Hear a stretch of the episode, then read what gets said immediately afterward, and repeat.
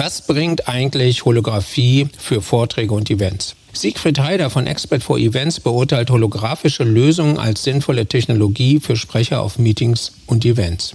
Als Trend im Speaking sieht er insbesondere die konzeptionelle Interaktion mit den Teilnehmern und in diesem Zusammenhang Holographie als den Trend in der Event- und neuerdings auch in der Speakerwelt. Was das nun bedeutet und wie sich das einsetzen lässt, verriet uns Sigrid Heider im Gespräch.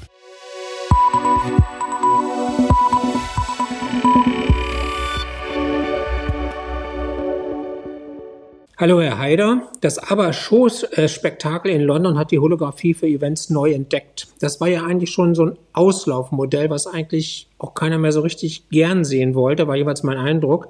Welche Möglichkeiten sehen Sie für Marketing, Events und Vorträge für den Einsatz von Holographie? Diese ABBA-Show in London hat gezeigt, dass diese Technik selber einfach immer noch extrem begeistert. Wir kennen das von IMAX 3D oder von anderen dreidimensionalen Brillenerlebnissen, wo wir sofort in der Welt sind, die wir gewohnt sind. Wir, wir leben in einer dreidimensionalen Welt und das Internet bisher ist zweidimensional. Metaverse wird äh, das ändern, aber wir sind noch in diesem Übergang. Und Holographie ist wirklich ein Übergangsszenario, auch für die äh, Bühnen, die wir live im Marketing nutzen. Warum? Weil wir jetzt mit Holographie mehrere Dinge auf der Bühne machen können. Zum Beispiel, wir können uns Gesprächspartner virtuell dazuholen mit Avataren Dialoge führen. Und zwar nicht nur eindimensional, also auf einer Bühne vor einem Publikum, sondern wir produzieren das einmal auf der Bühne und multiplizieren es parallel dreidimensional in Avatarform auf andere Bühnen. Ein Aufwand in der Produktion, im Prinzip unendliche Vervielfältigung zur parallelen Zeit an verschiedene Orte. Wir können jedes Element auf die Bühne bringen. Jede Maschine, jedes Produkt, das wir erklären wollen im Vertrieb, im Marketing, das wir zeigen, zerlegen wollen, auseinanderbauen und wieder zusammenbauen. Äh, wir können letztendlich natürlich äh, Remote-Experten hinzuholen und wir können aus diesem Bühnenraum ein ein wirkliches Erlebnis machen. Gibt es bestimmte Inhalte, die sich besonders gut für eine holographische Unterstützung eignen? Ja, es ist schon so, dass immer wenn ein, bleiben wir mal bei den Rednern, wenn ein Redner etwas im Dialog macht, viel im Dialog mit Publikum ist, dann ist Holographie eher nicht so geeignet. Man kann zwar dann unterstützen mit allen möglichen Visualisierungen, aber diese Interaktion lässt sich durch Holographie im Prinzip nicht ersetzen. Alles, wo Vortragende, äh, nicht nur berufliche Redner, sondern Vorstände, alle, die präsentieren müssen, auch in Pitches, etwas darstellen und, äh, und diese Visualisierung in den Mittelpunkt ihrer Präsentation stellen. Da ist Holographie eben stark, weil wir jetzt die Dreidimensionalität haben bei den Objekten, die da im Raum sind, sich bewegen, äh, eine ganz andere Wirkung als irgendeine so PowerPoint auf 2D.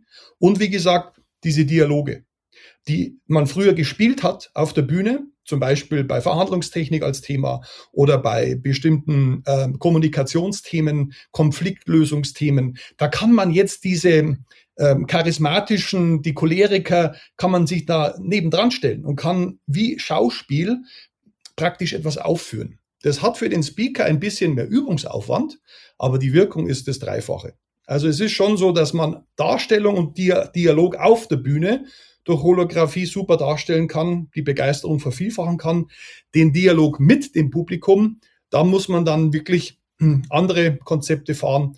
Und deswegen würde ich Rednern, die sehr viel mit dem Publikum im Dialog stehen, eher sagen, Holographie, wenn überhaupt nur am Anfang oder am Schluss und dann entsprechend den Rest, wie, wie immer. Sie nutzen ja Holographie als Speaker für Ihre Projekte schon seit Jahren. Welche Erfahrungen haben Sie denn persönlich als Speaker gemacht also wir selber, Experts for Events, wir produzieren solche Sachen. Das heißt, wir haben verschiedene Redner, die mit Holographie arbeiten und wir machen das Konzept und die Produktion mit den Holodesignern, unseren technischen Partnern. Äh, ich selbst habe das auch auf der Bühne schon verwendet, aber ich bin jetzt eher jemand, der mehr hinter der Bühne steht als jetzt auf der Bühne. Aber nehmen wir mal ein konkretes Beispiel. Leo Martin ist ein sehr bekannter Redner, TV bekannt, der, da geht es um das Thema Vertrauen. Und wie gewinne ich Menschen? Äh, im Dialog, aber beruflich wie auch privat. Und der hat auf die Bühne gezaubert sehr viele Avatare. Und zwar in verschiedenen ähm, Charakteren, wie vorher schon angedeutet. Das heißt, da steht der Leo Martin fünfmal auf der Bühne, einmal real, viermal als Avatar. Und jeder dieser Avatare spielt eine andere Art von Persönlichkeit, deren Vertrauen ich gewinnen will. Wie wollen Sie das anders machen als Schauspielen, was das Schwierigste ist? Das kann ich jetzt live aufführen. Zweites Beispiel. Rainer Pettig ist ein Bergkletterer. Der erzählt normalerweise in seinen 2D-Vorträgen von dieser Bergwelt, von der Nordwand, von diesen riesigen Massiven und so weiter. Das sieht man dann auch hinten in der PowerPoint in einem Bildchen. Aber jetzt kann er sich den Berg nebendran stellen. Der kann den Weg, den er gegangen ist, da hoch an dieser Nordwand äh, aufzeigen. Den kann er praktisch mit den Teilnehmern wiedergehen. Der kann die Ausrüstungsgegenstände dreidimensional, und das macht er auch, in den Bühnenraum stellen. Der kann sie drehen, der kann was erklären und dadurch die Geschichten oder daran diese Geschichten aufhängen. Das ist eine multimediale und auch generationengerechte. Also denken Sie an Generation Z, die so mit Netflix in den Raum kommt. Die können mit sowas extrem viel anfangen. Jetzt bedeutet das natürlich einen erhöhten technischen, logistischen und auch budgetären Aufwand. Wie, wie würden Sie das bewerten? Also so eine Holographieproduktion, wenn man jetzt mal ein Hologramm, so eine 3D-Projektion auf die Bühne bringt, ist gar nicht so teuer. Da reden wir beim Objekt von ein paar hundert Euro und dann braucht man die Vororttechnik, da komme ich gleich dazu. Wenn ich jetzt einen ganzen Vortrag in die Hologramm-3D-Welt äh, transportieren will, also mit fünf, sieben, zehn verschiedenen Visualisierungen, da sind wir dann schon fünfstellig. Aber in der Regel machen solche Redner so einen Vortrag ja nicht einmal, sondern mehrfach reproduzieren das. Und wenn man das wieder auf den jeweiligen Vortrag umrechnet, so eine Produktionskosten äh, Einmalinvestition, dann ist das wiederum sehr überschaubar. Da reden wir dann über ein paar hundert Euro pro Vortrag, der dazukommt bei einer dreifachen, fünffachen Wirkung. Manche CEOs, die sich das leisten wollen bei einer Jahresauftaktveranstaltung, wo wir auch schon 30, 40.000 Euro für 10 Minuten investiert haben, die machen das deswegen, weil sie natürlich am Jahresanfang so einen richtigen Kick-off machen wollen und dafür ist Holographie natürlich in dieser äh, Wirkungsbegeisterung natürlich extrem gut geeignet. Äh, ansonsten ist es wirklich der Aufwand der Produktion, der am Schluss die Gesamtkosten verursacht. Vor Ort und das ist das Schöne, ist Holographie in der Produktion sehr einfach geworden. Sie brauchen ja nur noch, damit die Teilnehmer nichts aufsetzen müssen, diese Hologause, diese, diesen ganz dünnen Stoff, der wird leise, hör, nicht hörbar rauf und runter gefahren, das kann der Redner selbst machen, so dass man auch wieder ins Publikum gehen kann. Aber sobald wir etwas auf die Bühne oder in die Bühne produzieren, fährt der leise runter, dann wird mit einem normalen Beamer Hochleistungsbeamer da drauf gestrahlt und die 3D-Wirkung entsteht. Das heißt, Sie brauchen nur drei Gegenstände, einen guten Laptop, MacBook, Hochleistungsrechner, Sie brauchen ein gutes, einen guten Beamer, Hochleistungsbeamer und Sie brauchen diese Wand, die in den meisten Konferenzzentren mittlerweile schon fest installiert ist. Das heißt, wir reden über bei einer Produktion Einmalkosten von circa 3.000 bis 5.000 Euro. Aber wenn man das auf zwei, drei Holoredner überträgt und auf den ganzen Tag, ist es im Vergleich zu den Gesamttechnikkosten sehr überschaubar. Sie stehen in der Regel vorne, Sie stehen auf der Bühne, Sie schauen ähm, ins Publikum. Sie müssen das genau beurteilen können. Wie reagieren denn Zuschauer und Teilnehmer auf Veranstaltungen auf Holographien? Das war ein wirkliches Schlüsselerlebnis, weil ich daran nicht gedacht hätte. Ich saß bei der allerersten Hologramm-Vortragsproduktion letztes Jahr am Anfang und hinten sieht man ja immer, was die Leute machen, ob sie jetzt irgendwie daddeln oder ob sie vorne mit dabei sind.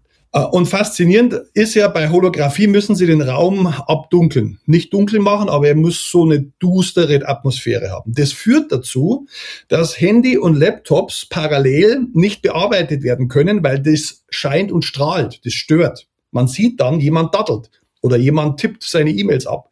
Das heißt, was die Leute als erstes gemacht haben, ist, sie haben alles zugemacht, hingelegt und haben die volle Konzentration auf die Bühne gelegt. Und nachdem diese Show da vorne losging, die ja unvergleichbar ist mit einem normalen Vortrag, plötzlich hatten die solche Augen und die hatten entsprechend volle Fokussierung, Konzentration auf die Inhalte.